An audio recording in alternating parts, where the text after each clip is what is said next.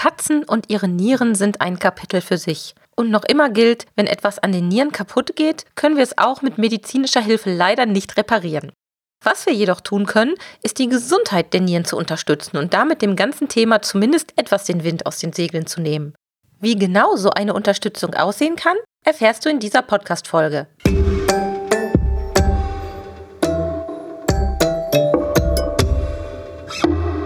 Der Miau Katzen Podcast. Der Podcast für Katzenfreunde, die ihre Katze wirklich glücklich machen möchten. Erfahre, wie du das Lebensumfeld deiner Katze verbessern und damit auch Probleme vermeiden kannst.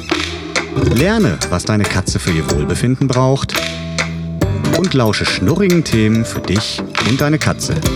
Hallo und herzlich willkommen zu einer neuen Folge Katzen Podcast. Ich habe heute wieder Expertenunterstützung und zwar für ein Thema, was uns Katzenhalter irgendwie alle irgendwann mal etwas angeht. Bei mir hier ist heute Dr. Dr. Susanne Voss. Susanne Voss ist Tierärztin, jahrelang tätig in der pharmazeutischen Industrie und sie beschäftigt sich mit nicht pharmazeutischen Lösungen, ich muss hier etwas spicken, für die Nierengesundheit von Mensch und vor allem für Tiere. Und hierbei steht die Katze im Fokus. Und das ist auch der Grund, weshalb du heute hier bist, Susanne. Herzlich willkommen. Ich freue mich wahnsinnig auf dieses Interview. Ganz herzlichen Dank, Sabine. Ich freue mich auch sehr.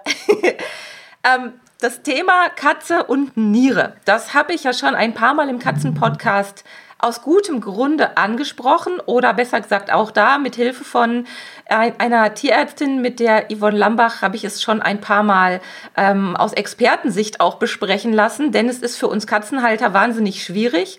Und wie ich gerade schon sagte, es ist ein Thema, was leider viele Katzen oder ein Großteil der Katzen im Laufe ihres Katzenlebens irgendwann einmal betrifft.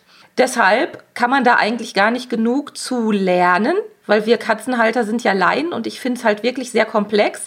Und man kann vor allem gar nicht oft genug darauf hinweisen, weil man sich als Katzenhalter so ein bisschen innerlich gefasst machen muss auf das, was im Laufe des Katzenlebens einfach unweigerlich passieren wird. Ähm, Du hast eine ganz, ganz spannende Kombination, wie ich finde. Ich wusste gar nicht, dass es sowas gibt. Du hast so die Kombination Tiermedizin und Humanmedizin, obwohl du ja eigentlich Tierärztin bist, richtig? Das ist richtig, ja. Sabine, da hast du recht, ja. Und wie können denn da die Einblicke aus der Humanmedizin bei der Katze helfen? Und ja, erzähl da mal was drüber. Das finde ich wahnsinnig spannend.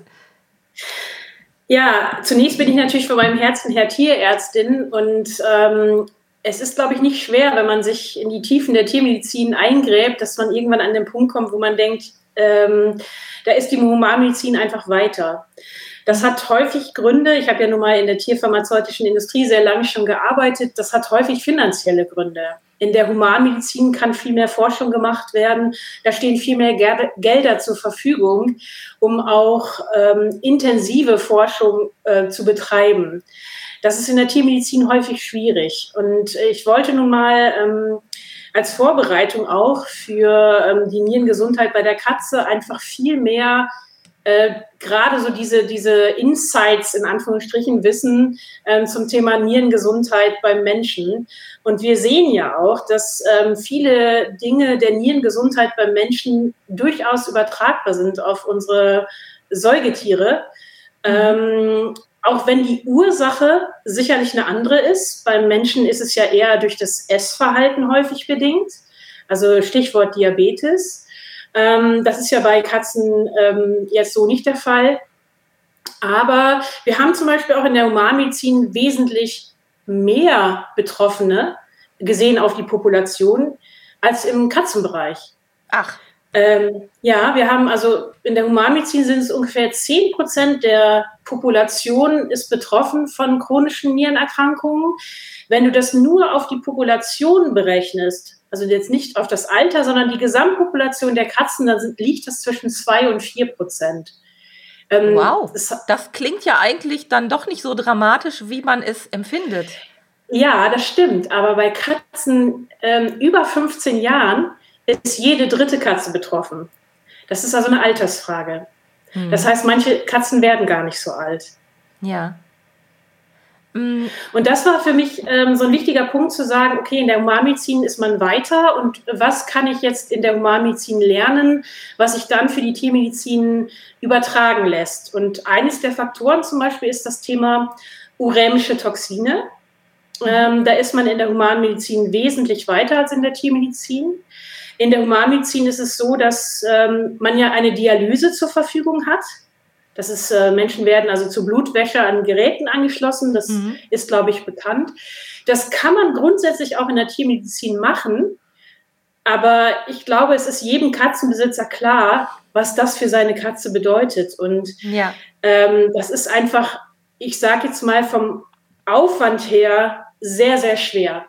Hm. Und ähm, man kann ja auch Nierentransplantationen mittlerweile bei Tieren machen, aber auch da sind sicherlich die Möglichkeiten und Aussichten anderer als in der Humanmedizin. Und für mich war zum Beispiel sehr spannend zu sehen, dass in der Humanmedizin dieses Thema urämische Toxine ähm, nicht mehr über Proteinreduktion angegangen wird in erster Linie, sondern dass man wirklich versucht, die Basis dieser urämischen Toxine anzugehen und da an, an dem Thema schon zu arbeiten. Mhm. Und das ist ähm, letztendlich ja auch ein Punkt, dem ich mich meinem weiteren beruflichen Leben letztendlich gewidmet habe. Ähm, Bevor du da ähm, weiter drauf eingehst, weil ich das wahnsinnig interessant finde, wir haben halt bei Katzen, das ist ja leider so, nicht wirklich viel viele Handlungsoptionen, wenn es um die Nierenerkrankung ja. geht. Und der klassische Weg, das, was man als erstes immer macht, ist das Futter umstellen. Und das war das, was du gerade schon angesprochen hast, also Proteine reduzieren. Ähm, ja, also ich bin ähm, ja selber praktische Tierärztin lange Jahre gewesen und ich war immer sehr glücklich ähm, darüber, dass es bei Nieren ähm, für die Nierengesundheit spezielle Diäten gibt die also das Thema Nierengesundheit bei der Katze und auch beim Hund ansprechen. Mhm. Ähm, jetzt ist es so, ähm, dass man sich das ansehen muss, ähm, was, wo, wofür wurden diese Nierendiäten letztendlich produziert. Und ein wesentlicher Punkt daran ist eben, dass man sieht, dass alternde ähm, Tiere, ähm, insbesondere Fleischfresser, ähm, die ja einen hohen Proteinbedarf haben, dass eben sehr viele äh, Nierengifte aus Proteinen gebildet werden. Mhm. Und man hat jetzt in diesen Nierendiäten, um diese Nierengesundheit zu erhalten, versucht, ähm, diese Proteine zu reduzieren. Auf der anderen Seite ist es so, dass Fleischfresser über Fleisch sehr viel Phosphate zu sich nehmen. Und Phosphate sind äh, sehr schädlich auch für die Nierengesundheit. Gerade in einem Alter, äh, in dem Katzennieren nicht mehr voll funktionsfähig sind, kann das ähm, erhebliche Auswirkungen auf die Nierengesundheit und auch auf den Gesamtorganismus haben. Mhm. Und das bringen Nierendiäten letztendlich zusammen. Also sie reduzieren Phosphate und sie reduzieren Proteine.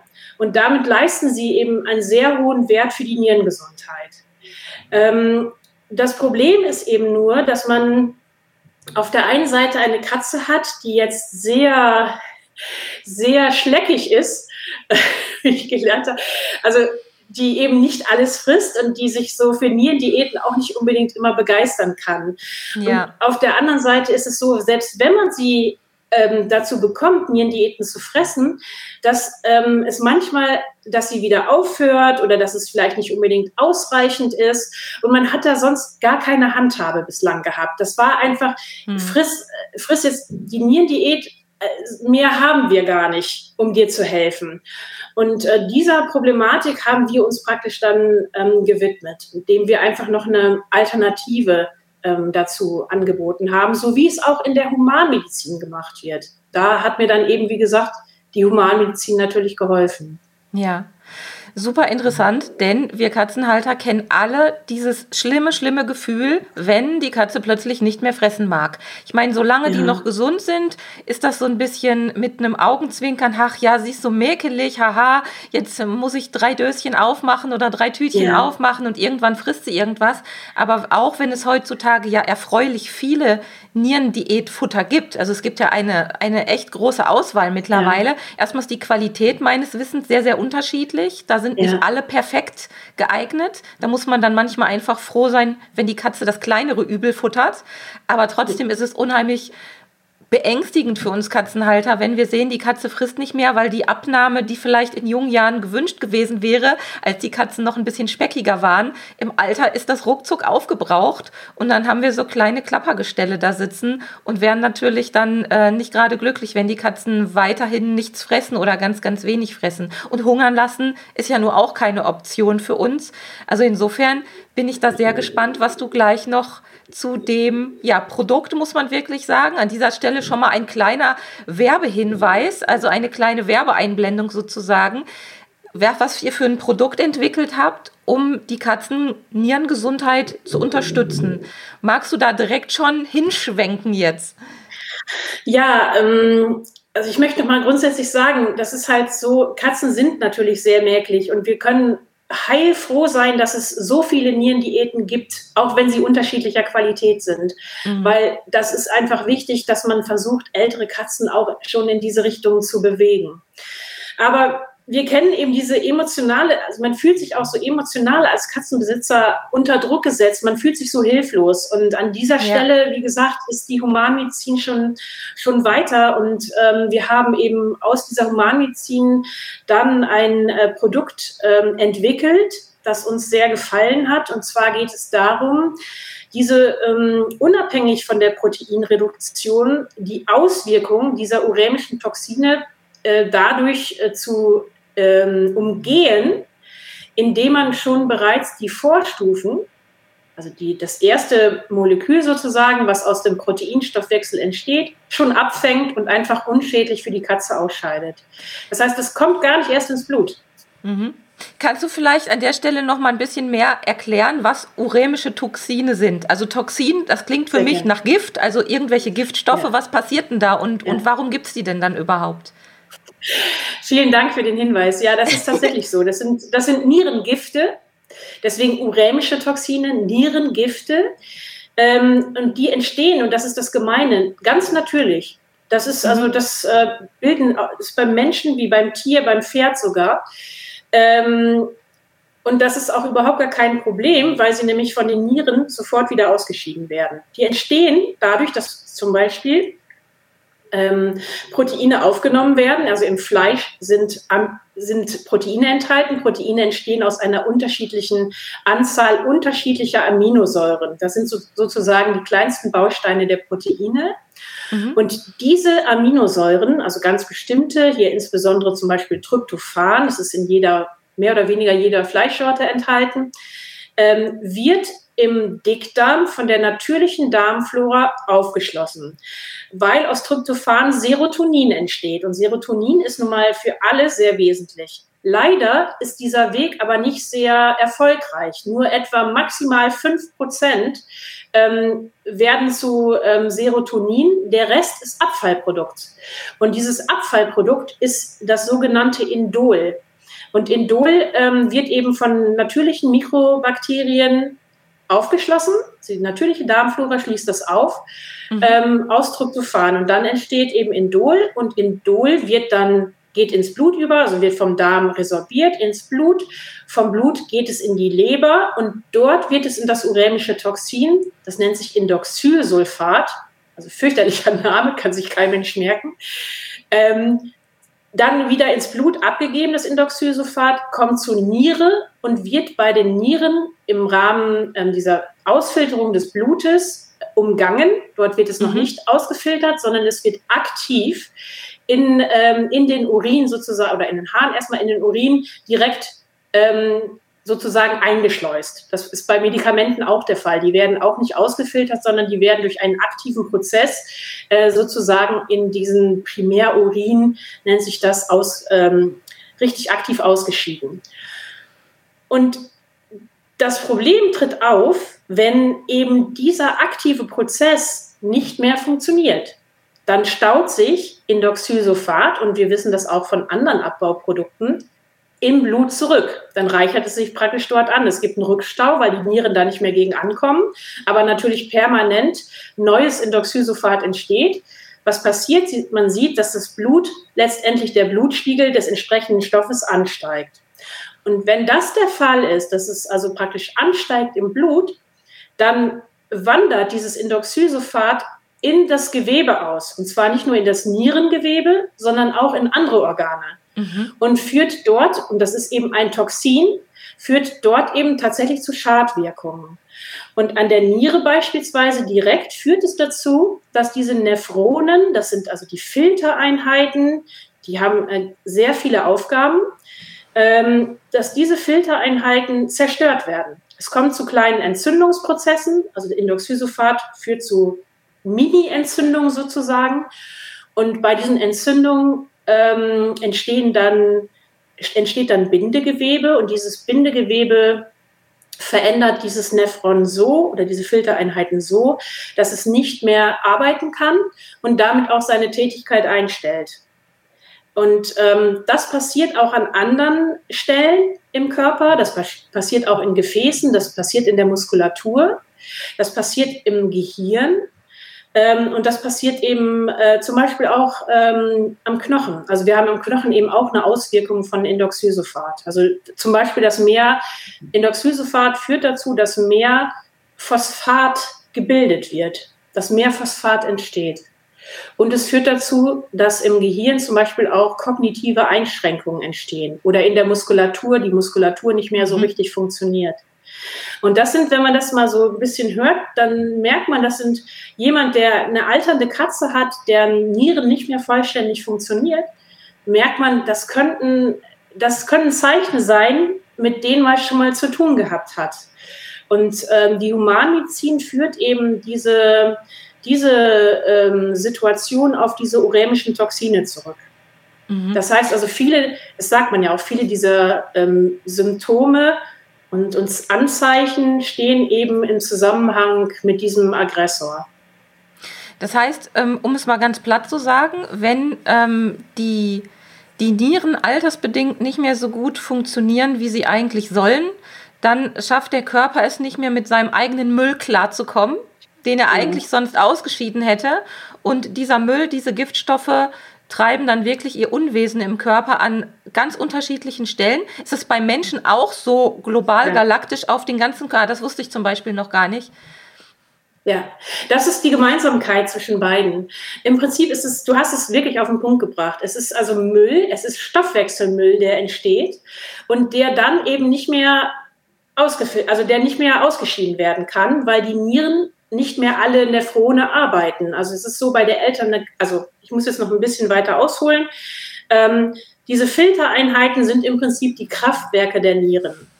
Und diese Filtereinheiten haben unglaublich viele Aufgaben. Das ist einmal die Ausfilterung des Blutes direkt, dann aber dieser aktive, diese aktive Ausscheidungsprozesse, aber auch Rückgewinnung. Es müssen zum Beispiel Proteine müssen zurückgewonnen werden, es muss Wasser zurückgewonnen werden, es müssen teilweise Elektrolyte zurückgewonnen werden.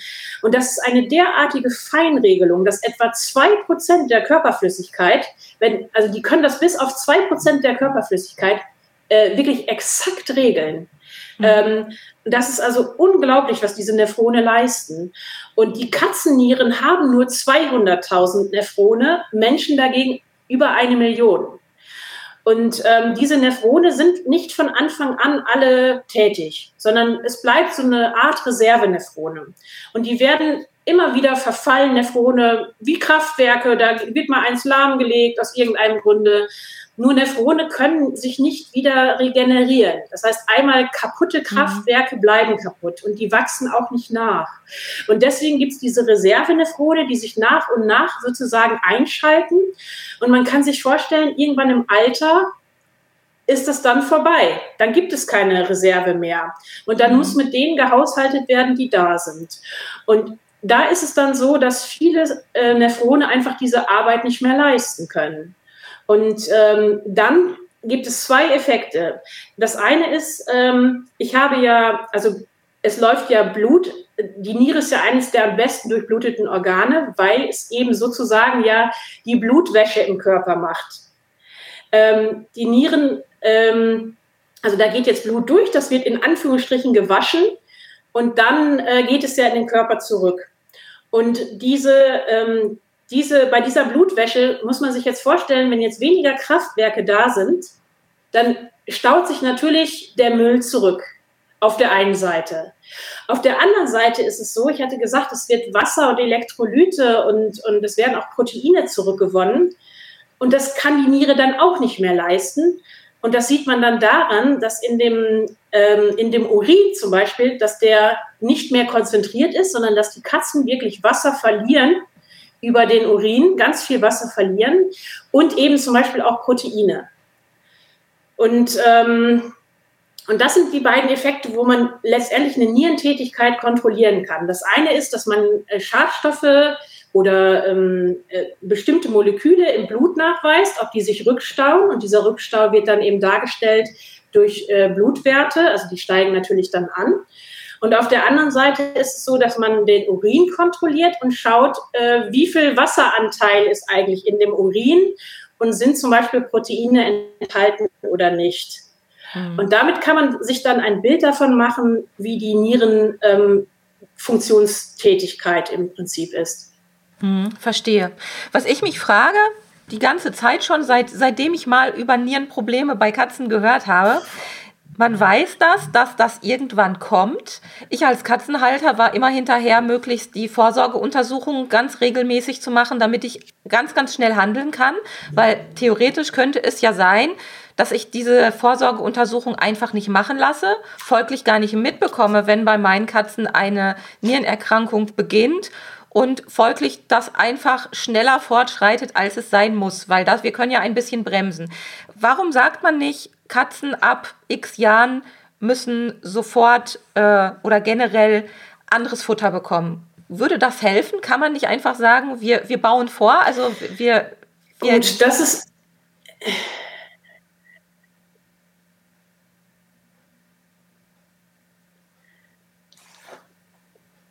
Bist du noch da? Es ist gerade eingefroren, hier das Bild. Ja, ich wollte gerade sagen, ich hatte gerade, ja, genau. Ich, ich da bist du wieder. Gerade. Also warum fängt man nicht bei Katzen früher, warum fängt man nicht bei Katzen früher mit einer Nierendiät an? Wenn ich das jetzt eben, es war genau. eben abgebrochen, deswegen habe ich nur einen Teil verstanden. Ähm, ja, äh, es gibt außer einem finanziellen Grund keinen Grund, das nicht zu tun. Ähm, es ist so, dass es ja auch schon Senior-Katzenfutter gibt, wo man ja auch schon darauf achtet, dass, ähm, dass letztendlich ähm, Protein und, und Phosphat reduziert wird.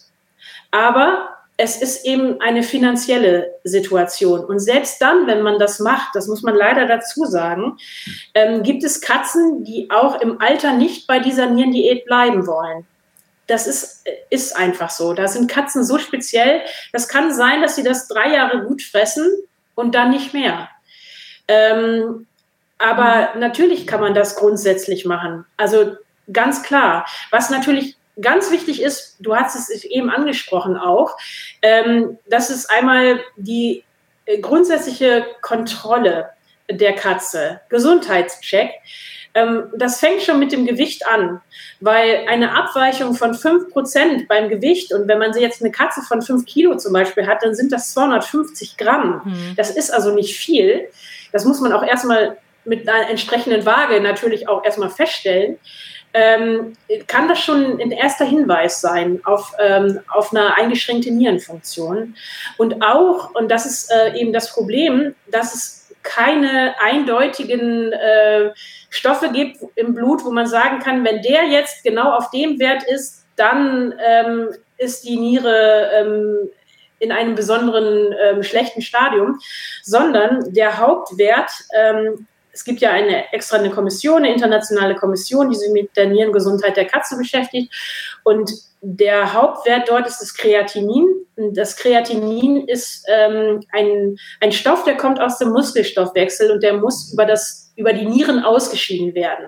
Aber dieser Wert ist ähm, nicht äh, unbeeinflussbar, muss ich dazu sagen, sondern der ist, hat einen sehr breiten Spielraum.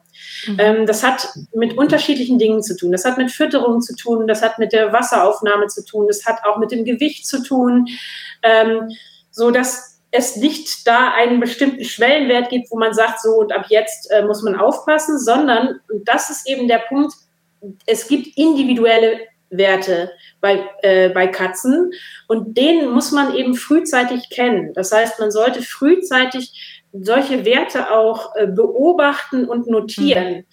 Und wir haben aus diesem Grund auch ähm, einen sogenannten Nierenpass entwickelt, damit, ähm, weil wir, ich habe immer gesagt, äh, Werte an sich ähm, schreibt man sich vielleicht nicht auf, ähm, sondern man muss das im Verlauf sehen. Und ähm, da war es mir eben wichtig, dass, dass diese, diese grafische Darstellung ähm, dieser Nierenwerte einfach auch, ähm, auch den Katzenbesitzer zeigt, da tut sich was. Ich bin mal eben hier um die Ecke verschwunden, wie ein schlecht vorbereiteter Fernsehkoch, ähm, weil ich habe hier diesen Nierenpass da, den halte ich mal in die Kamera. Ähm, wer jetzt nur den Podcast hört, der kann sich gerne im Pet Kompetenz Club anmelden und sich dieses wunderschöne Video dann auch noch angucken. Und ähm, der Nierenpass, der hat mich wirklich beeindruckt. Der ist extrem umfangreich. Also man sieht jetzt hier auch schon, ich ja. äh, blätter mal so ein bisschen. Das ist ein, ein richtiges Büchlein. Und in diesem ja, Nierenpass ist so ein bisschen, ich musste so ein bisschen an so einen, so einen Mutter-, so einen Mama-Pass denken, an so einen Schwangerschaftspass Richtig. denken. Ja.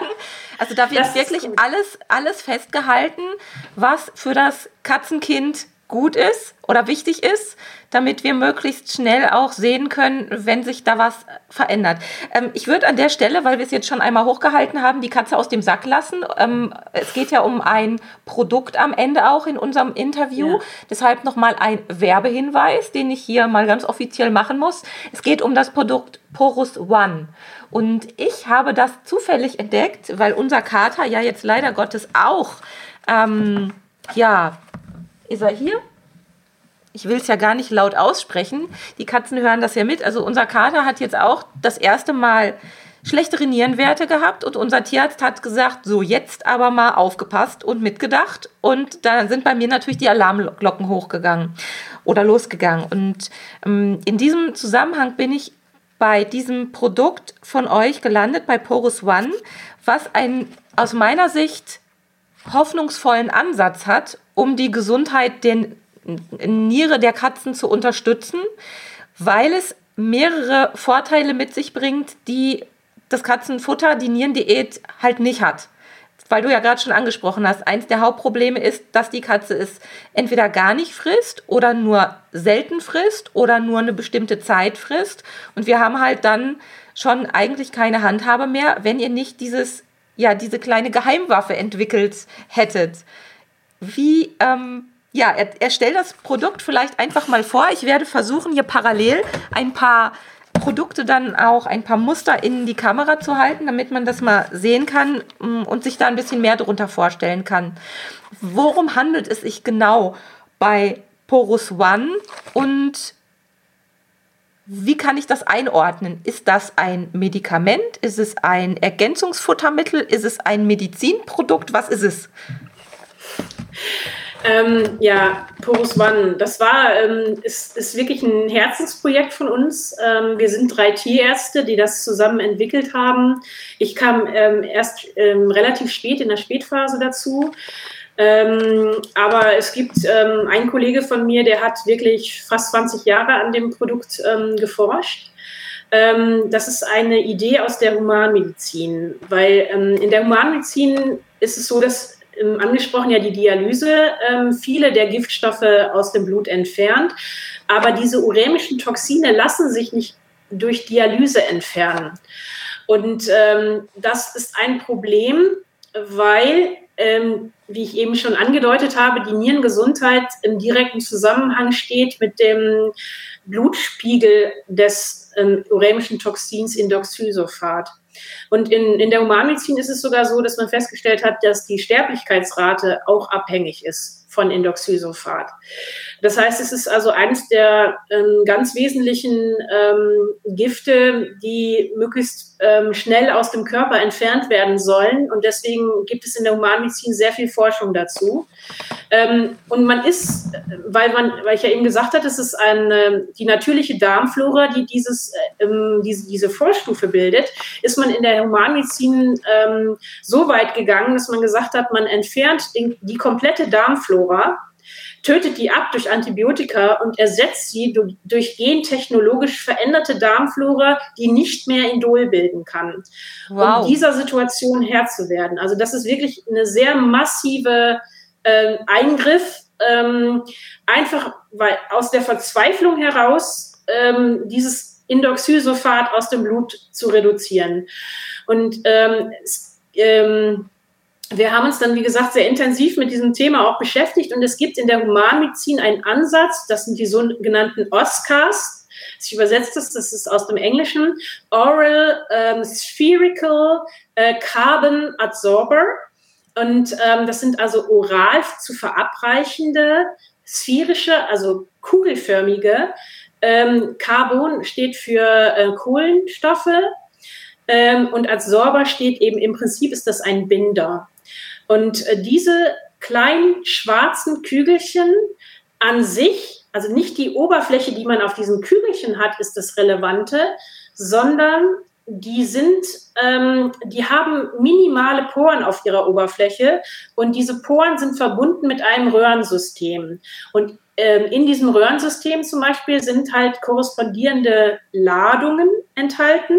Und jetzt gehen diese Vorstufen dieser urämischen Toxine, wenn das oral aufgenommen wird, entweder mit dem Futter oder mit dem Essen bei Menschen, ähm, gehen diese Vorstufen in diese Kugeln. Und ähm, dann sagt man ja gut, da kann ja alles Mögliche reingehen, aber es gibt, das funktioniert nur deswegen, weil diese Vorstufen und diese urämischen Toxine extrem kleine Moleküle sind. Die sind kleiner als Vitamine und als sonstige Nährstoffe und sie sind geladen. Und ähm, nur deswegen kann das funktionieren. Und diese Kohlenstoff, diese Kohlenstoffkügelchen haben in ihrer ähm, inneren Oberfläche, in diesem Röhrensystem sozusagen korrespondierende Ladungen, an denen sozusagen dieses Indol wirklich festgehalten wird. Und das geben die auch nicht wieder ab. Also das kann nicht ausgeschwemmt werden jetzt durch Wasser oder so, mhm. sondern das ist ja, es muss ja durch den ganzen Darmtrakt durch und muss ja auch drin bleiben bis zum Schluss. Und das äh, funktioniert sehr gut, weil diese physikalisches, dieses physikalische Prinzip, ähm, das kann man sich vorstellen, das ist, sind die gleichen Kräfte, die auch Farbe an der Wand halten. Mhm. Und so, es ist also nicht magnetisch, es ist nicht elektronisch, das sind also natürliche Kräfte, die halten im Prinzip diese Vorstufen in dieser Kugel fest. Und dann wird diese Kugel, so wie sie ist, ausgeschieden mit dem Kot. Und deswegen hat man auch keinen schwarzen Kot, weil dieses, äh, das löst sich nicht auf, diese Kugel, die löst sich nicht auf, die gibt nichts ab, sondern die nimmt praktisch nur diese, äh, diese Vorstufen auf, bindet sie im Inneren, in diesem Röhrchensystem und dann wird das Ganze ausgeschieden. Mhm. Und dadurch ist sie einmal sehr, mm, also damit nimmt sie nur das raus, was rausgenommen werden soll und lässt alles andere in Ruhe. Und auf der anderen Seite gibt sie nichts ab, was ins Blut übergehen kann oder was irgendwie im Darm abgegeben wird oder ein schwarzer Kot hinterher entsteht. All das passiert nicht.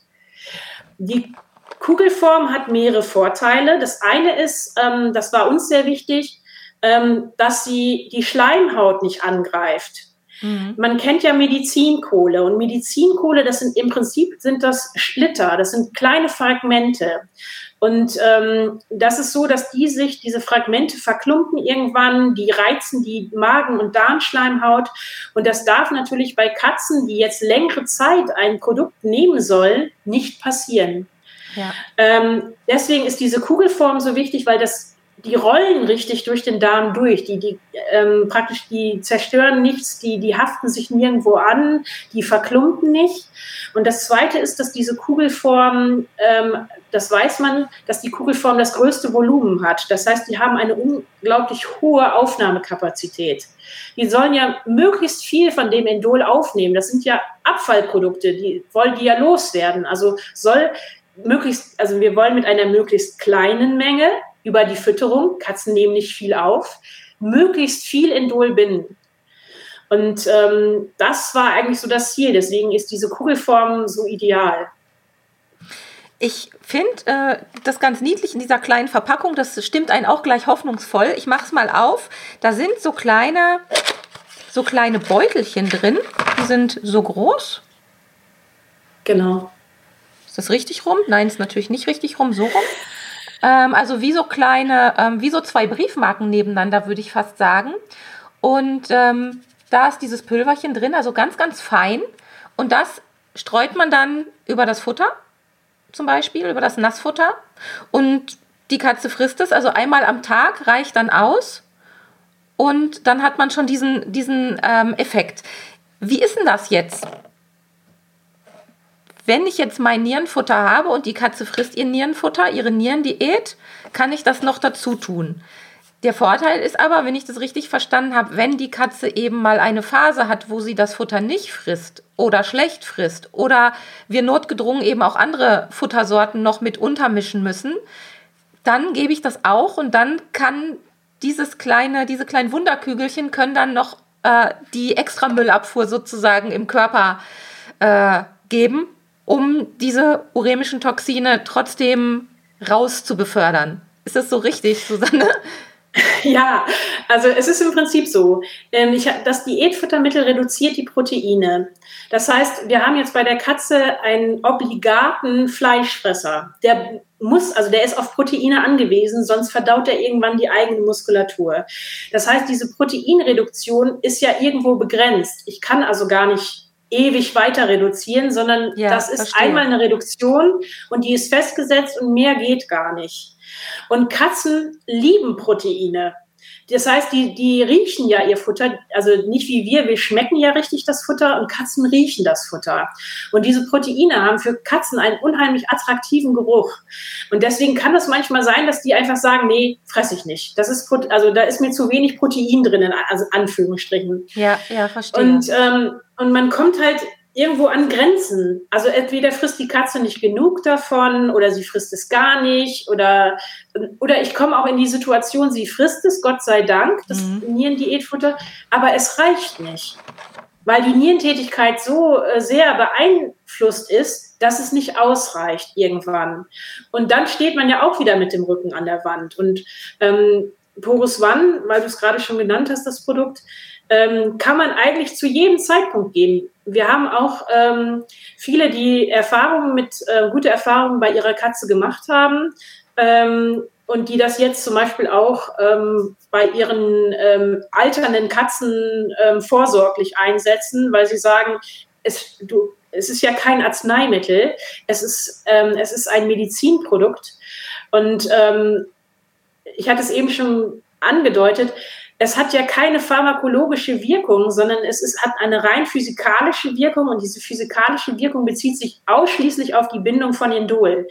Ähm, es, es rollt durch den Magen-Darm-Trakt und damit sind äh, auch keine äh, unerwünschten ähm, Wirkungen zu erwarten. Das es heißt, wir haben auch keine, keine ähm, Gegenwirkung ähm, mit, mit anderen Medikamenten. Ältere Katzen können ja schon das eine oder andere Zipperlein bekommen und müssen dann auch noch andere Medikamente nehmen. Das heißt, das Problem haben wir damit schon mal nicht. Ähm, ja, also wir sagen, das ist aber auch aus der Humanmedizin, wir sagen, es sollte zwei Stunden äh, später gegeben werden als das ursprüngliche Medikament. Mhm. Äh, das hat aber damit zu tun, ähm, dass zum Beispiel mh, hm, aus der Humanmedizin, das ist ein äh, mathematisches Modell, das man berechnet hat aus der Humanmedizin. In der Humanmedizin nehmen ja Nieren ähm, äh, beeinträchtigte Personen ähm, sehr, sehr viele Medikamente. Und ähm, da kann es eben sein, dass die Medikamente zum Beispiel diese, ähm, diese Kügelchen umschließen. Also wenn so ein Medikament so eine Kugel umschließt, ähm, dann kann das sein, dass dass die Poren verstopft sind durch ein Medikament zum Beispiel, weil es einfach größer ist, das kommt jetzt irgendwie zusammen und dann umschließt das die Poren und dann würde das nicht mehr mhm. ausreichend äh, funktionieren. Und deswegen haben wir gesagt, nein, lieber zwei Stunden später geben. Ähm, wir wissen aber zum Beispiel, dass mit den herkömmlichen Nierenpräparaten das überhaupt gar kein Problem ist. Also was gibt man so einer ähm, äh, älternen Katze? Das sind wie auch eben Phosphatbinder zum Beispiel, wenn eben Nierendiäten nicht ausreichend sind oder mhm. wenn der Phosphatspiegel sehr hoch ist. Ähm, und dieses ist eben uremische Toxinbinder. Also das ist sozusagen ein Pendant für uremische Toxine. Ähm, wobei das nicht ganz stimmt, weil, weil ähm, ähm, Phosphatbinder sind nicht so hochspezifisch, ähm, wie dieses Produkt für uremische Toxine spezifisch ist.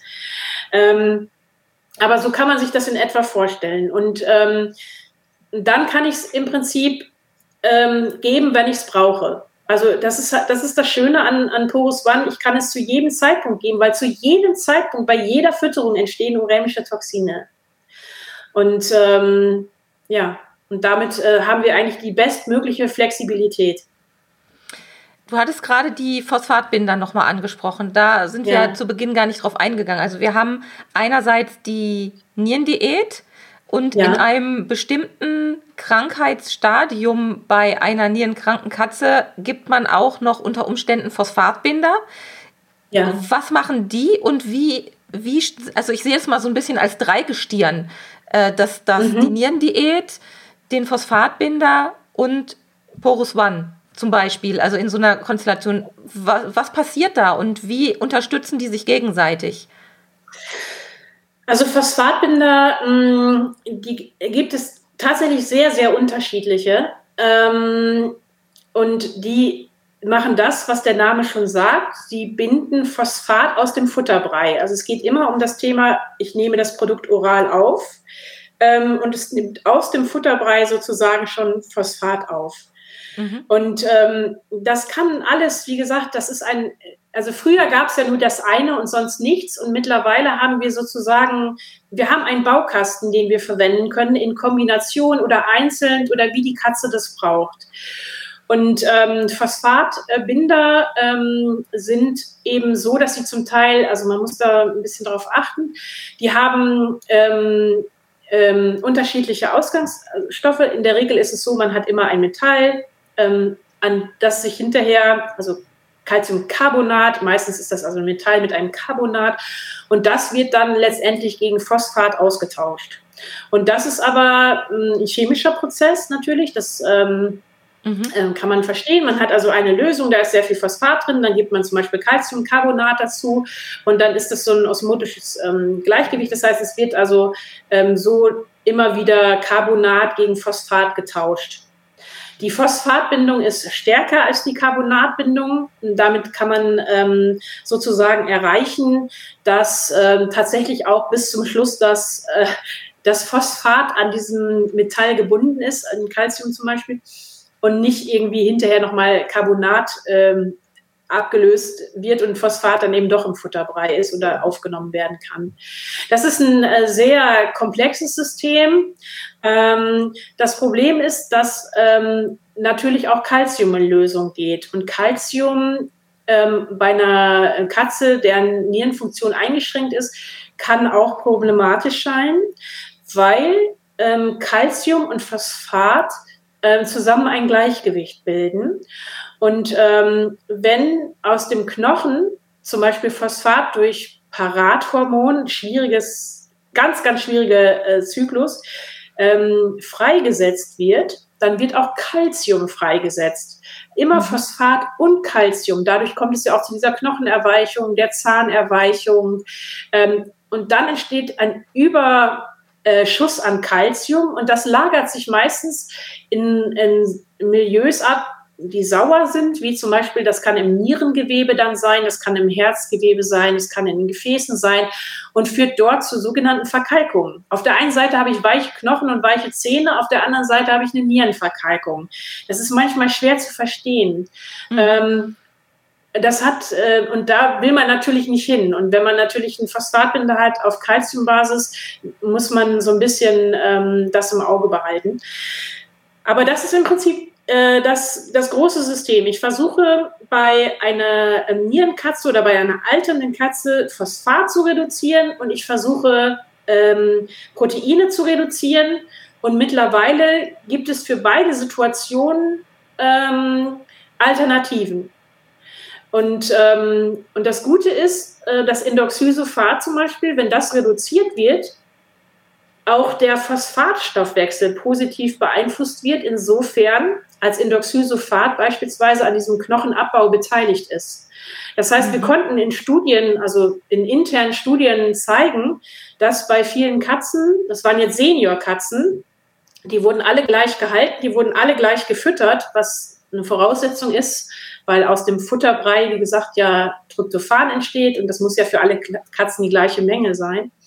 ähm, dass dort eben auch der Phosphatspiegel gesunken ist bei den Katzen, weil eben dieses Indoxysulfat einfach auch eine Auswirkung hat auf äh, den Phosphatstoffwechsel. Das heißt, man muss also wie immer ganz genau die einzelne Katze angucken, was mich direkt ja. zum nächsten Thema bringt. Es ist ein Medizinprodukt, in der Richtig. Theorie frei verkäuflich, aber die Empfehlung ja. lautet trotzdem ganz klar, es in Absprache mit dem behandelnden Tierarzt oder der behandelnden Tierärztin ähm, erstmal anzugucken, was, wann, wo, wie eingesetzt wird. Das ist genau der Punkt. Also wir sind ja Tierärzte und wir kennen die Situation sehr gut. Äh, das heißt, ähm, ich hatte es eingangs schon erwähnt, die Niere hat unglaublich viele Aufgaben. Wasserstoffwechsel, Elektrolythaushalt, pH des Blutes, ähm, wir haben Blutdruckregulierung, ähm, wir haben Ausscheidung, wir haben Rückgewinnung. Ähm, und das ist so komplex, dieses System, dass da jetzt nicht an irgendeiner Stelle ähm, man einfach so ansetzen kann und, und, und denken kann, wenn ich jetzt das unterstütze, dann tue ich alles für meine Katze, sondern wir sagen einfach, eine solche Katze gehört in Tierärztehand. Und ähm, deswegen ist es gut, dass der Tierarzt diese ganzen ähm, Mittel, die es da gibt und die ganzen ähm, Behandlungsmöglichkeiten orchestriert. Und nur wir glauben, dass auch nur er letztendlich diesen komplexen Überblick hat über die mhm. Gesamtsituation der Katze. Und deswegen haben wir gesagt, ist es dort am besten aufgehoben. Das heißt, wenn ich jetzt eine nierenkranke Katze habe, wie mein Pauli beispielsweise, ja. schnappe ich mir den beim nächsten Tierarztbesuch, nehme ähm, entweder hier so eine, eine kleine Broschüre mit oder ähm, vielleicht das Produkt schon, ich halte es nochmal hoch, ähm, nehme das mit und sage, Mensch, wie wär's? Können wir damit was drehen? Können wir damit was Tolles mhm. machen? Und falls ja. ja, kommt dann dieser wunderbare Nierenpass zum Einsatz, wo wir dann alles hm, übersichtlich schön eintragen können, damit wir wissen, wie die Erkrankung sich weiter verhält und ob unsere Bemühungen, die Niere so stabil wie möglich zu halten, ob das funktionieren kann. Wäre das ein Deal? Wäre das ein Plan? Ja, das wäre auf jeden Fall ein Plan. Also dieser Nierenpass, da würde ich gerne noch ähm, was zu sagen. Das war für uns, also da haben wir fast ein Jahr dran äh, hin und her entwickelt. Du hattest eben den Mutterpass damit verglichen, das fand ich ganz schön, ähm, weil wir gesagt haben, ähm, das ist halt, mir ist halt wichtig, dass die Dinge grafisch dargestellt werden. Es ist einfach mhm. leichter zu sehen, ich habe einen Anstieg ähm, als dass äh, ich irgendwie so Zahlen vor mir habe. Das ist natürlich für die Eintragung erstmal sicherlich etwas aufwendiger, aber ich hatte schon gesagt, 5% Gewichtverlust beispielsweise, das ist jetzt eine Sache, die hat man jetzt nicht so, ach ja, das liegt ungefähr, was weiß ich, da war mal bei 4,8, jetzt ist er halt 4,6, okay. Aber das ist eben relevant. Und ähm, da hat man so schön alles auf einen Blick. Und wir haben auch extra solche Sachen wie ähm, wie verhält sich denn die Katze üblicherweise dort eingetragen, weil manchmal auch Verhaltensänderungen schon erste Hinweise sein können. Und, ähm, und man sieht es halt, ähm, wenn man dann beim Tierarzt steht, fallen einem viele Sachen nicht ein. Dann steht man ja, da, äh, wie war denn das jetzt nochmal? Und da hat man es dann, eigentlich kann man diesen Nierenpass schon bei jeder alternden Katze sozusagen verwenden, wo man sagt, ja, man ja. sieht jetzt auch diesen individuellen Kreatininwert zum Beispiel. Man sieht, wo ist denn dieser spezifische Marker. Es gibt einen spezifischen Marker, der schon sehr frühzeitig ähm, Nierenerkrankungen identifiziert. Das ist das sogenannte ähm, SDMA. Da gibt es einen Schwellenwert. Das ist mhm. das Einzige, wo man wirklich sagen kann, da gibt es einen Schwellenwert. Ähm, obwohl das auch nicht hundertprozentig spezifisch ist. Das ist bei der Niere immer sehr, sehr schwer. Ist auch ein Abfallprodukt ähm, äh, letztendlich, denn ähm, das über die Nieren ausgeschieden werden muss. Und wenn das über einen bestimmten Schwellenwert geht, dann ähm, kann man sagen, okay, da scheint eine Einschränkung der Nierenfunktion zu sein. Und ähm, das ist halt einfach so ein Punkt, wo wir gesagt haben, also der kann auch manchmal schwanken. Der SDMA-Wert ist nicht immer äh, exakt. Also man, man hat manchmal einen Wert über 14, dann geht er wieder zurück und plötzlich ist er dann doch wieder bei 18 und dann ist er bei 10. Also auch das ist möglich. Und man hat das ja gar nicht so im Kopf. Also man steht dann am, beim Tierarzt und dann ist, sind diese Infos gerade nicht präsent, sondern ist ja. immer nur das Letzte oder das Markanteste präsent. Aber ähm, deswegen haben wir das auch so gesehen, diesen Nierenpass als Kommunikationsmittel für den Tierarzt. Und wie du eben schon gesagt hast, du hast es so schön als Daumenkino geblättert. Man kann nämlich eigentlich ähm, diese ganzen Sachen sieht man eigentlich relativ schnell, wenn man das mit so einem Daumenkino durchgeht. Man bedient das praktisch, man füllt es aus und dann sieht man relativ schnell mit dem Daumenkino, oh, da verändert sich was. Genau. Das Und, ist zum ähm, Beispiel, ähm, hier kann man die SDMA-Werte eintragen. Genau. Also es ist wirklich umfangreich. Der hat ganze 59 Seiten, dieser Nierenpass. Mhm. Also das ist schon wirklich ein kleines Büchlein und sieht auch noch Ja. gut aus. Das finde ich auch immer schön. Das macht Spaß, den zu benutzen und ist wirklich mit ganz, ganz viel Liebe auch gestaltet worden. Das merkt man wirklich. Das war uns auch wichtig, dass der gerne benutzt wird. Wenn es nicht gerne benutzt wird, wird es nicht benutzt.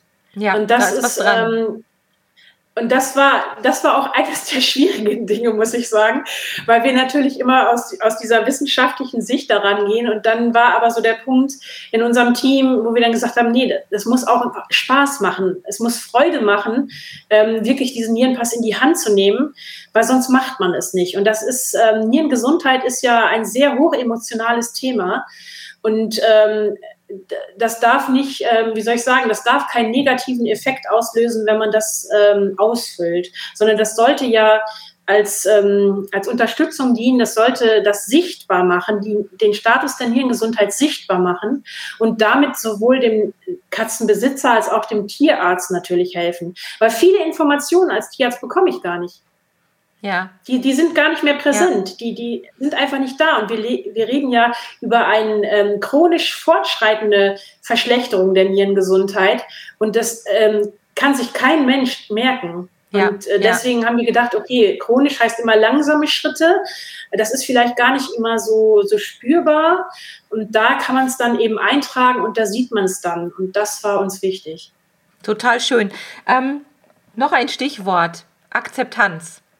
Ähm, Ja. Unsere mäkeligen kleinen Schleckermäulchen sind ja manchmal etwas heikel, wenn wir etwas in die reinbekommen wollen, was sie, äh, vor allem was, was die Gesundheit unterstützt. Da sind sie besonders äh, skeptisch. Und Ja, du hattest schon so schön gesagt, es, es sind Kügelchen. Ähm, in diesem kleinen Tütchen sind die drin. Also man sieht schon, das ist eine kleine Menge. Da könnte ich mir vorstellen, die kriegt man super Ja. in ähm, einem Katzenfutter unter, in einem Nassfutter. Aber ihr habt ja noch was anderes entwickelt. Ähm, das habe ich hier auch vor mir. Und zwar dieses Produkt hier namens At One, ein Katzensnack, der es einem auch noch mal leichter macht, beziehungsweise einen dabei unterstützt, diese Kügelchen in die Katze reinzubekommen.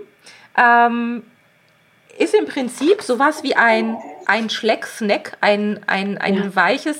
Und ich mache das auch mal gerade auf, dass man die, die Menge mal so sehen kann. Auch so eine schöne Verpackung, wie ich finde. Knusper, knusper, knusper, so. Ähm, der sieht so aus. Also wenn ich jetzt mal gucke, die Größen übereinander lege, das kleine Tütchen kommt dann äh, quasi ins große Tütchen und dann hat man eine, ja, eine akzeptable Schleckermenge für die Katze und hat dann hoffentlich die Kügelchen mit einem Rutsch sofort da, wo man sie haben will. Ja, die Akzeptanz bei Katzen, insbesondere bei solchen, die ähm, eine eingeschränkte Nierenfunktion haben, ist ja leider wirklich schwierig. Und das hat dann natürlich Konsequenzen für uns als ähm, Entwickler und Hersteller, dass wir einfach sagen, was, was muss denn ein Produkt haben, damit die Katze das aufnimmt? Du hast es eben angesprochen, es muss eine kleine Menge haben. Ähm, das ist schon mal, glaube ich, für jeden leicht zu verstehen. Und das Produkt sollte nach Möglichkeit weder Geruch noch Geschmack haben. Das heißt, es sollte neutral sein. Und das ist ein Vorteil von Kohlenstoff. Kohlenstoff, es ist ja 100% aus Kohlenstoff. Mhm. Äh, und Kohlenstoff hat keinen Geruch und keinen Geschmack. Und jetzt haben wir eben angedeutet, es sind schwarze Kügelchen. Also man denkt erst, das ist ein Pulver, legt man das aber auf den Tisch, würde das über die Tischplatte rollen. Äh, Es hat also fließfähige Eigenschaften, dieses Pulver. Jetzt denkt man, okay, dann kann ich es doch einfach, wenn es geruch- und geschmacklos ist, doch einfach übers Futter drüber streuen. Bei Feuchtfutter, bei, bei, bei Trockenfutter ist klar, würde es eh durchfallen. Da ähm, ohne Geruch und Geschmack nimmt eine Katze nichts auf. Nicht aktiv. Das würde also einfach am Boden liegen bleiben beim Nassfutter, äh, beim Trockenfutter. Und beim Nassfutter ist es so, wenn ich es einfach nur äh, draufstreue aufs Futter, dann kann die Katze den Geruch des Futters darunter nicht mehr riechen oder schmecken. Das ist also praktisch dann ja wie so eine Frischhaltefolie, die ich da drüber lege. Mhm. Und damit kann es sein, dass sie das auch nicht mehr frisst. Und deswegen ähm, sollte das untergemischt werden. Das hat auch mit der Farbe zu tun. Bei Katzen, ähm, Katzen, es gibt Katzen, die sind so speziell, ähm, dass sie also nur eine bestimmte Trockenfuttersorte und Form bevorzugen, weil das Maulgefühl für die Katze auch sehr wichtig ist. Mhm. Also man muss halt mehrere Dinge beachten. Geruch ähm, muss neutral sein, äh, Maulgefühl ist wichtig. Ähm, und das war eben bei Purus One zum Beispiel ist es so, diese Kügelchen sind in einer Größe, wie auch Sandkörner sein könnten. Ähm, und Katzen als Wüstentiere sind es gewohnt, dass zum Beispiel eine gefangene Maus auch ein paar Sandkörner enthält. Deswegen tolerieren die das ganz gut. Ähm, wenn das im, um, ins Futter untergemischt ist. Es gibt nie 100 Prozent, nie. Die gibt es bei Katzen einfach nicht. Ähm, und wir haben uns überlegt, was machen wir denn jetzt bei denjenigen, die, kann man das sehen? Ähm, ich habe es jetzt mal gerade auf dem Finger gemacht. Das ist gar nicht so einfach. Ich weiß nicht, ob man das nachher sehen nee. kann, ob das scharf genug ist. Also es ist, auch wenn man das so zwischen den Fingern mal so zerreibt, man merkt, wie, ja, wirklich, wie, wie, wie winzig diese Kügelchen sind. Also äh, das ist der Wahnsinn. Das ist wirklich ganz, ganz ungewöhnlich vom, äh, wenn man sich das das erste Mal anguckt und auch wenn man den Finger in diese, ich mache das gerade, ich popel hier gerade mal in dieser kleinen Verpackung rum, ähm, es ist so glatt, dass man es so vom Gefühl her eigentlich gar nicht richtig erwischen kann, weil es so, so zart und glatt ist. Entschuldigung, jetzt habe ich haben, unterbrochen, weil ich hier Nee, wir haben da auch Mikros, also wir haben mikroelektronische ähm, Fotos zum Beispiel gemacht und die sind wirklich, also die sind glatt wie ein Kinderpopo, diese Kügelchen. Die sind wirklich ganz, ganz glatt und das ist auch notwendig, weil man muss es ja regelmäßig einsetzen. Die dürfen nicht ja. verklumpen. Es darf keine Abschürfung geben an Schleimhäuten.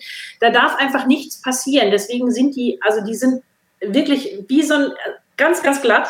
Man sieht es aber nicht, weil die eben so minimal klein sind.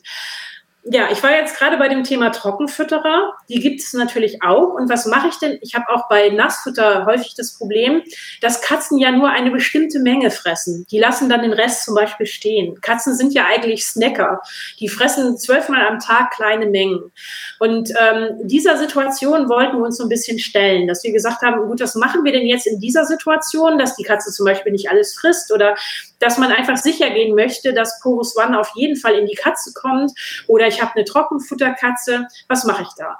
Und da haben wir ähm, zusammen mit einem Hersteller überlegt und haben diesen Schleck-Snack entwickelt, der ausschließlich äh, die Funktion hat, sehr schmackhaft zu sein. Also extreme Schmackhaftigkeit. Das war das Wichtigste bei diesem Snack. Und der wird durch zwei Dinge erreicht. Das eine ist ähm, tatsächlich durch die Inhaltsstoffe. Äh, die Katzen eben, das ist halt echt, es sind also wirklich ähm, echte Inhaltsstoffe. Und das zweite ist durch diese Schleck-Snack, ähm, flüssig, also durch diese Formulierung. Es ist so, man kennt es ja, ähm, dass in, in Kleenex-Packungen zum Beispiel, ich nehme ein Kleenex raus und dann kommt so das nächste Kleenex nach. Und so ähnlich ist das hier auch das Prinzip. Das heißt, die Katze schleckt, wenn man da mal mit so einem Finger reingeht, dann merkt man das, man zieht da hinterher so eine Kante hoch. Also das ist jetzt nicht nur flüssig, sondern da wird richtig so, das ist so äh, produziert, dass eine Katze, wenn die schleckt, so ein bisschen praktisch stehen bleibt. Und das löst bei Katzen einen Schleckreflex aus. Das heißt, die schlecken dann immer weiter und dadurch schlecken die das auf. Obwohl die vielleicht in, in dem Sinne keinen Appetit haben, aber die, das löst halt diesen Schleckreflex aus. Und das ist natürlich wichtig bei Katzen, die ähm, einfach per se schlecht fressen. Ähm, deswegen empfehlen wir das eben auch bei, bei Katzen zum Beispiel, die, die feucht gefüttert werden, einfach vor der Fütterung diesen Schlecksnack zu nehmen, Porus One einzurühren, das vielleicht auf ein Schälchen zu, ähm, einzurühren und der Katze dann äh, zur Verfügung zu stellen. Grundsätzlich ist ist es sinnvoll, dass Katzen nicht Butter gerührt wird. Das sollte man immer im Neben Jetzt haben wir gerade wieder einen kleinen Internetaussetzer hier. Müssen wir mal gerade einen Augenblick warten. Ich hatte jetzt gerade eine Unterbrechung. Ja, ich auch. Genau. Hast, also hast soweit habe ich noch mitbekommen, dass du gesagt hast, es sollte nicht, ich glaube, untergerührt werden oder da, war, da warst du irgendwie.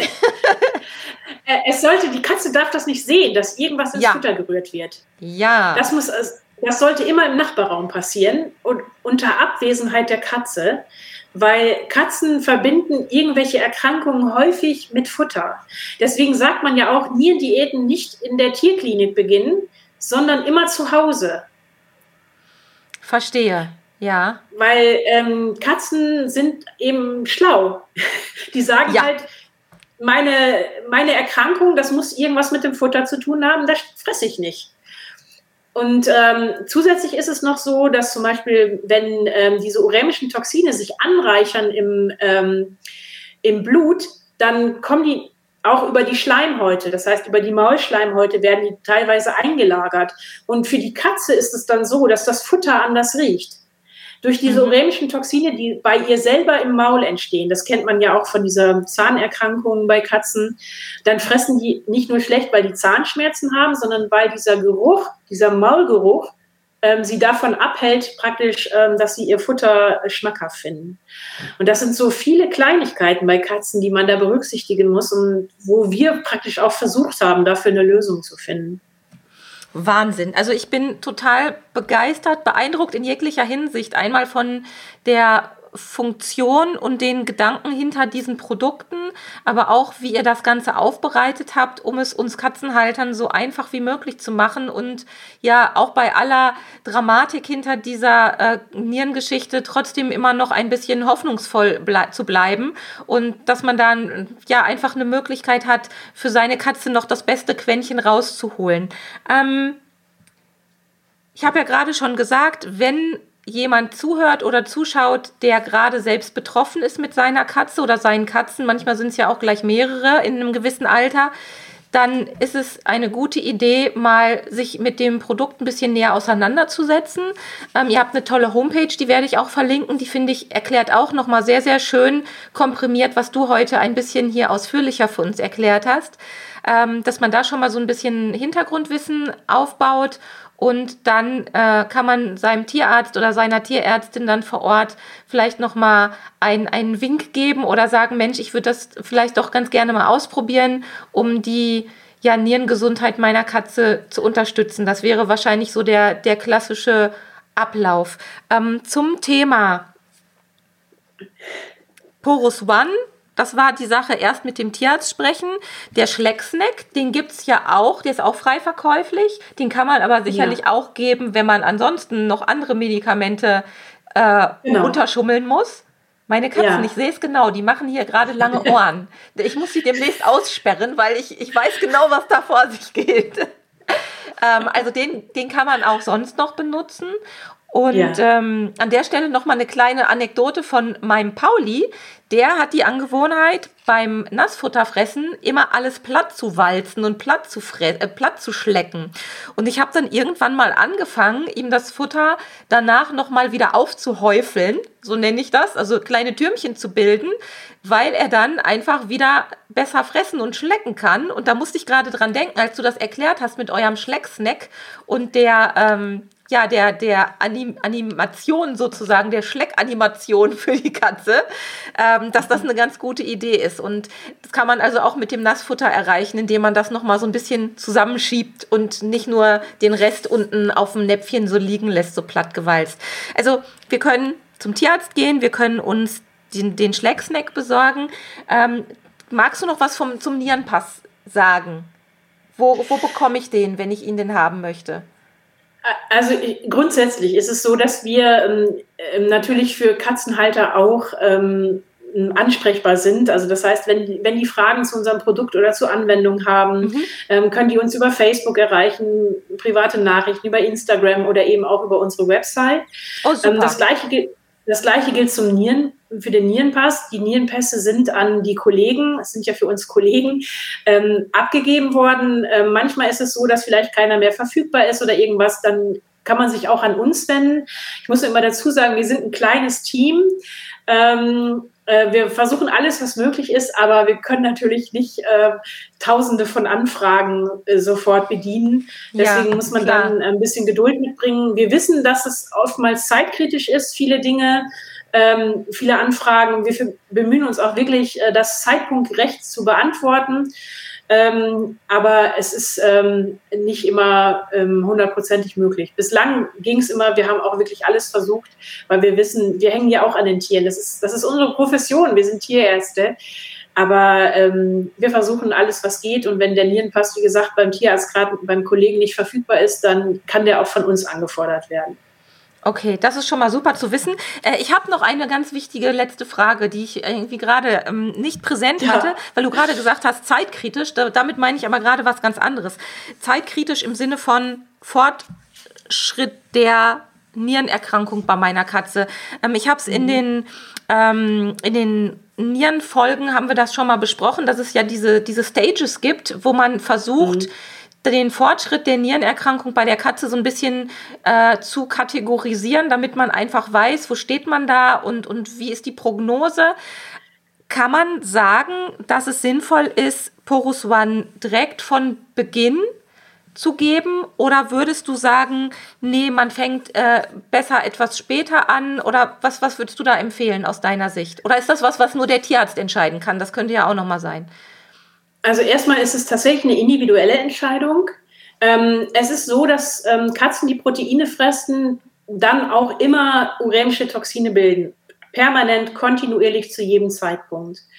Ähm, das heißt, ich kann, also Porus One ist ein Produkt, was ich zu jedem Zeitpunkt einsetzen kann. Es eignet sich wirklich zu jedem mhm. Zeitpunkt. Ähm, die Frage ist halt, muss es unbedingt sein? Ähm, wenn ich eine Katze habe, die schon Senior-Diäten ähm, bekommt oder die schon, die ich glücklicherweise auf Nierendiäten umstellen konnte, beispielsweise, dann wird das eine ganze Zeit lang reichen. Dann kann ich selbstverständlich Porus One dazugeben. Wenn ich jetzt jemand bin, der sagt, ich möchte alles für meine Katze tun, dann tut man alles für seine Katze und kann auch Porus One dazugeben. Ähm, aber ähm, das ist tatsächlich so, dass wir sagen, es kann zu jedem Zeitpunkt gegeben werden, wenn zum Beispiel am Anfang keine Nierendiät gegeben werden soll, ähm, aus welchen Gründen auch immer, dass es nicht leistbar ist, dass ich mehrere Katzen, was auch immer, es gibt ja sehr, sehr unterschiedliche Gründe, warum das nicht funktionieren kann. Und dann kann ich auf jeden Fall sofort auch mit Boris One beginnen. Oder ich komme in den Punkt, wo ich sage, äh, ich kriege das jetzt gerade nicht hin, die, die nimmt zu viel an Gewicht ab, weil die vielleicht nicht alles von der Nierendiät frisst das gibt es ja auch durchaus. Also das heißt, ich habe eine mhm. Katze, die frisst zwar die Nierendiät, aber die nimmt dabei ab, weil sie das nicht komplett frisst. Die frisst nicht ihre Tagesportionen.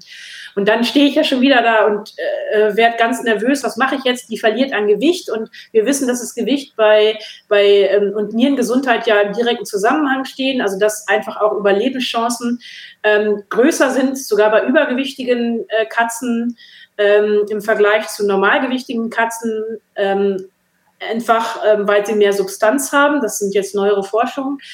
Und deswegen ist dieses Thema Gewicht natürlich ein heiliges äh, Thema. Und da sagen wir einfach Entlastung an dem Punkt. So viel, also wenn sie Nierendiäten nicht vollständig frisst oder wenn sie es gar nicht frisst oder das nicht leistbar ist, auch von dem Tierhalter, kann Porus One immer gegeben werden, zu jedem Zeitpunkt. Es kann auch gegeben werden, wenn Nierendiäten zum Beispiel nicht ausreichen, weil eben gerade ähm, die Proteinreduktion bei der Katze stark limitiert ist. Die geht dann nicht mehr weiter. Da kann man es dann dazu geben oder man gibt es eben statt äh, Nierendiäten, weil es absolut nicht gefressen wird. Wäre es denkbar, wenn ich jetzt eine nierenkranke Katze habe, ähm, die soweit eingestellt ist und wir haben ja leider oftmals das Problem, dass zu der Nierenerkrankung äh, noch irgendwie eine Zahn-OP oder sonst was dazukommt. Und ich habe ja mhm. leider Gottes auch lernen müssen in den letzten Jahren, dass Narkosen bei Katzen auch Auswirkungen auf die Nieren haben können ja. oder haben. Wäre es denkbar, in dieser Zeit vor und direkt nach einer anstehenden, Narko also nach einer Narkose, die geplant ist, da wissen wir ja, worum es geht, die Katze mit Porus One zu unterstützen, ganz gezielt? Um da ja. Auswirkungen abzupuffern in irgendeiner Form? Ähm, ja, also auf jeden Fall. Das kann auch ähm, cool, also es kann auch über einen bestimmten Zeitraum zum Beispiel gegeben werden, dass man sagt, man gibt das jetzt nur drei Monate. Der Effekt hält auch noch länger an, der hält bis zu vier Monaten dann. Wenn ich es drei Monate gebe, hält es bis zu vier Monaten teilweise an, das sehen mhm. wir.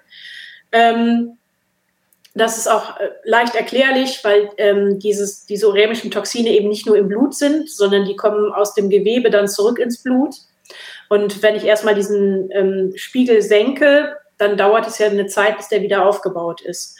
Mhm. Ähm, also das macht auf jeden Fall Sinn, gerade wenn die Narkosen bekommen, ähm, ist es eben so, dass die Narkosen ja auch ausgeschieden werden müssen über die Nieren. Das heißt also, die Nierenleistung, die eh schon beeinträchtigt ist, schafft dann gar nicht mehr alles auszuscheiden. Und dann wäre es natürlich gut, wenn man dann sagt, okay, wir nehmen der Niere jetzt die urämischen Toxine weg, weil diese urämischen Toxine eben, ähm, wir können praktisch die Nieren umgehen äh, für die urämischen Toxine, weil die schon abgefangen werden, die Vorstufen im Darm. Und, also ähm, Unterstützung für die Müllabfuhr in, ja, in Härtezeiten ja. sozusagen. Ja, ja man, man redet ja auch hier, das ist ja ganz interessant, das hat vielleicht schon mal der ein oder andere gehört von der Darm-Nierenachse. Also dass mhm. eben im Darm, der Darm hat nicht, äh, nicht nur Scham, ich meine, es ist ja gerade so aktuell, über dieses Mikrobiom zu sprechen. Ja, ich habe das gelesen in einem, in einem Blog, muss ich sagen, kommt nicht von mir. Ähm, der Darm hat eben nicht nur Scham, weil diese, dieses Mikrobiom, man versucht ja mit allen Mitteln dieses Mikrobiom zu erhalten. Und man, man sagt ja, man soll alles Mögliche tun, eben auch bei Menschen, um diese Darmbakterien aufrechtzuerhalten. Mhm. Und bei der Katze ist das eben genau anders. Man will eigentlich genau diese natürliche Darmflora, die Auswirkung dieser natürlichen Darmflora eben nicht haben.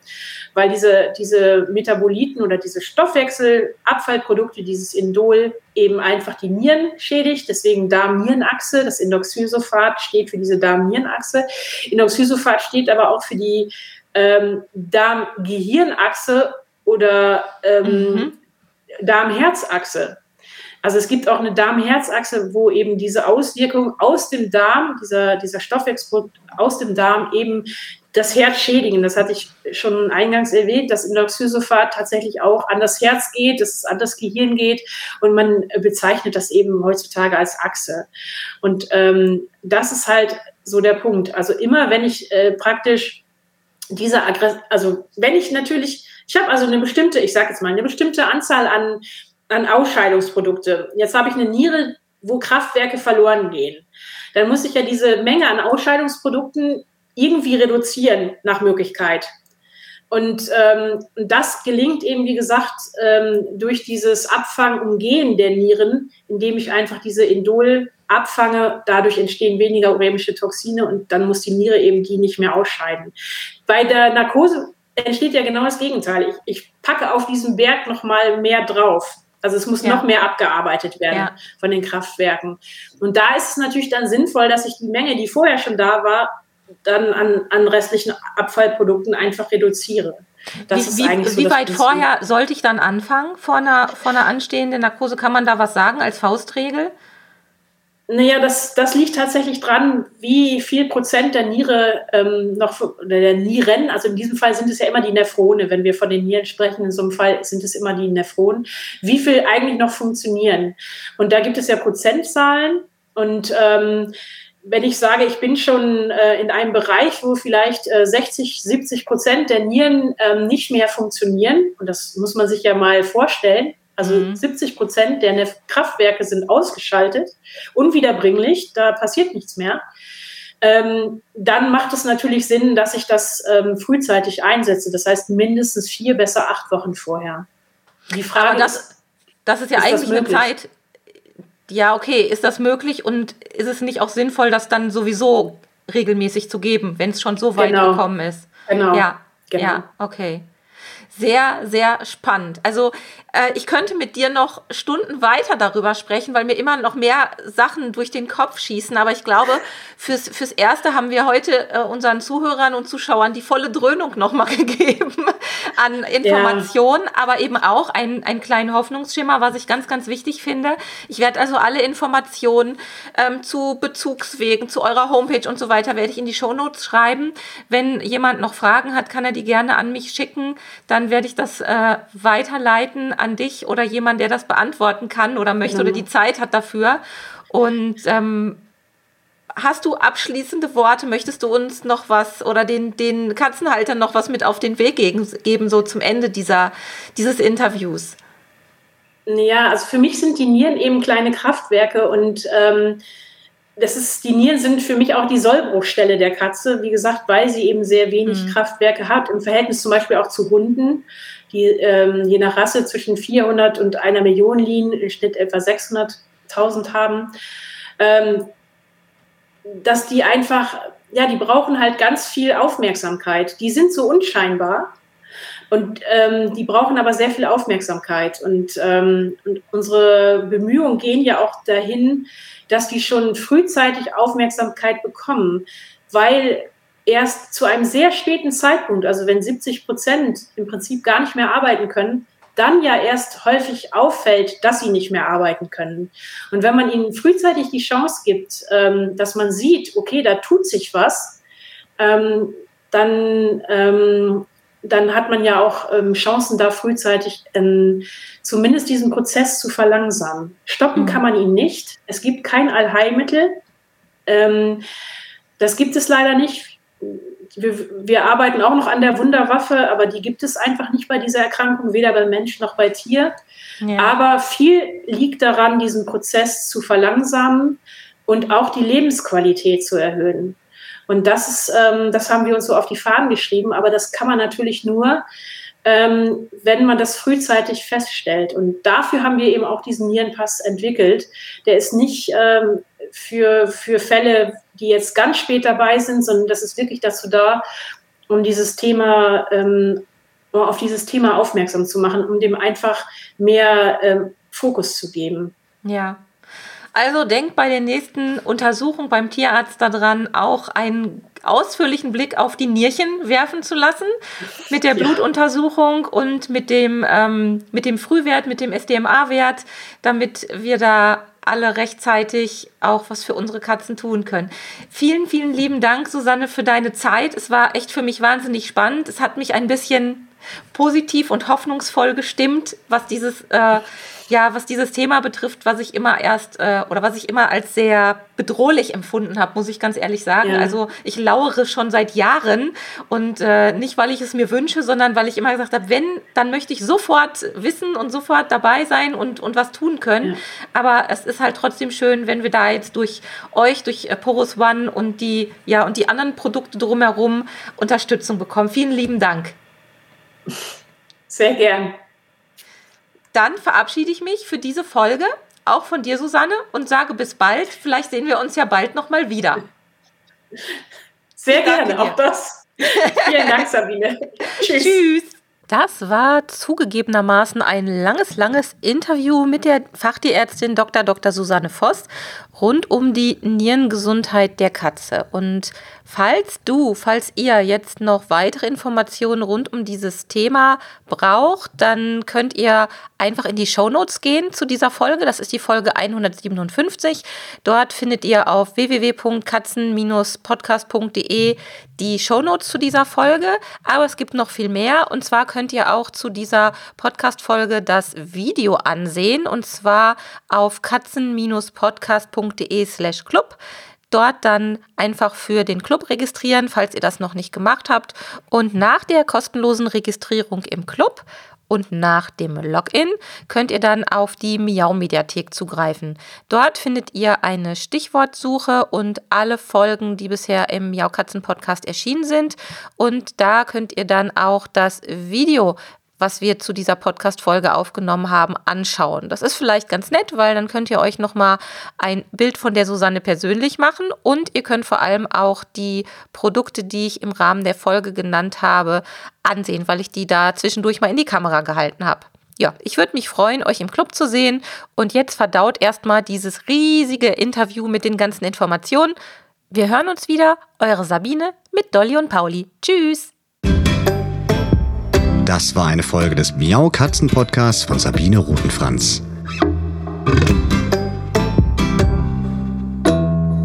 Weiterführende Informationen zur Sendung findest du im Internet auf www.katzen-podcast.de.